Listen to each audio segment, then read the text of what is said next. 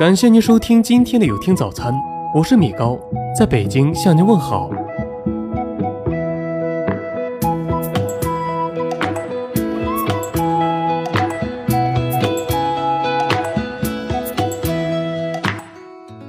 生命里没有如果，只有后果和结果，所以不要熬夜了。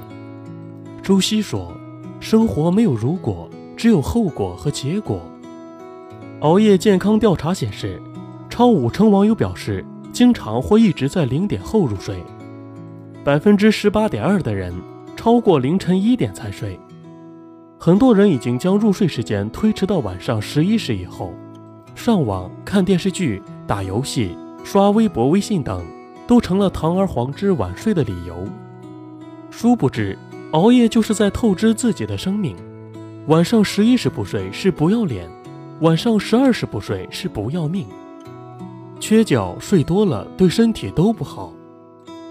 睡眠时间对死亡危险率的函数图表示，睡眠时间在六点五小时至七点五小时之间，死亡率最低。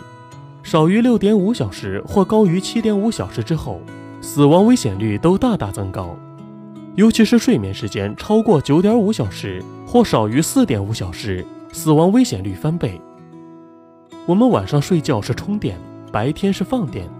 如果晚上只充了百分之五十的电，白天还要释放百分之百，那百分之五十从哪儿来？就得从五脏借。有一句话叫。晚上不睡叫消耗阳气，早上不起叫封杀阳气。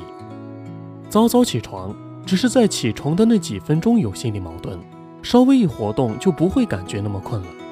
体内的阳气随着你的活动升起来了。熬夜等于慢性自杀。晚上十一时不睡是不要脸，晚上十二时不睡是不要命。长期缺乏睡眠会令皮肤暗黄粗糙，免疫能力下降。加上熬夜都是久坐不动，增加了早早患上心血管疾病、高血压、中风、糖尿病等疾病的可能，同时还会导致失眠、健忘、易怒、焦虑、不安等症状。熬夜的高成本，胃肠道问题，熬夜的人剥夺了胃肠道休息的机会，导致消化性胃溃疡、十二指肠溃疡。功能性消化不良、腹胀、腹痛等，诱发心脑血管疾病。熬夜时，人处于紧张状态，得不到放松，造成血管收缩异常，血压比正常人高，容易诱发高血压或加重病情，提高患癌风险。熬夜会让内分泌激素水平紊乱，使得细胞代谢异常，影响人类细胞正常分裂，导致细胞突变，提高患癌风险。夺走好视力，熬夜等于是超负荷用眼，对眼睛的伤害不仅仅是变成熊猫黑眼圈，更重要的是长期熬夜、超负荷用眼，导致视力功能性减退。失眠、抑郁，熬夜伤身也伤神，许多年轻人晚上不睡，白天发困，出现神经衰弱等问题，严重的甚至会导致抑郁症的发生。皮肤严重伤害。不规律的睡眠及压力会影响内分泌代谢，造成皮肤水分流失，容易导致皱纹出现、皮肤暗淡、长暗疮、黑眼圈加重等。尤其是上完妆后，情况会更糟。如何应对熬夜？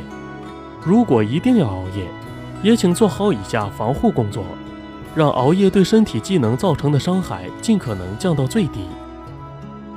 晚睡，但按时进餐。很多人饮食不规律，不按时用餐，熬夜将导致消化功能更容易出现问题。晚睡不晚洗，皮肤的作息时间是在二十二时至二十三时进入晚间保养状态。晚睡足这段时间要进行皮肤清洁和保养。熬夜后最好的保护措施自然是把失去的睡眠补回来，但要注意时间不可过量。以免第二天夜间该休息时难以入眠。如果没有时间补眠，午间小睡一下，哪怕十分钟也是非常有用的。喝足够多的白开水。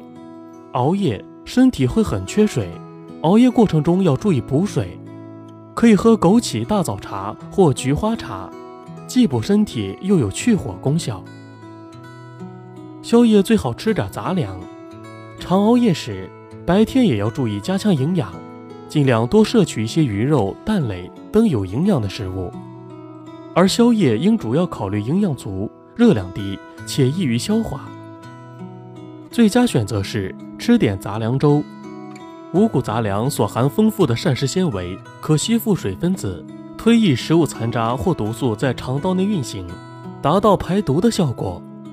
且富含维生素 E 和膳食纤维，可促进肠胃蠕动，起到预防衰老、滋润皮肤的作用，甚至可抗癌。多去户外走动，新鲜的空气有助于身体健康和精神愉快，也是摆脱熬夜后萎靡状态的好办法。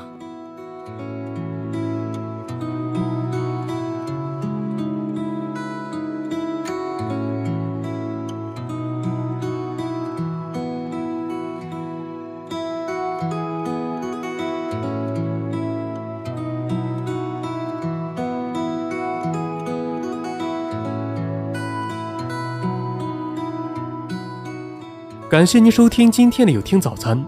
如果您觉得不错，请分享给您的朋友们吧。我是米高，我们明天再见。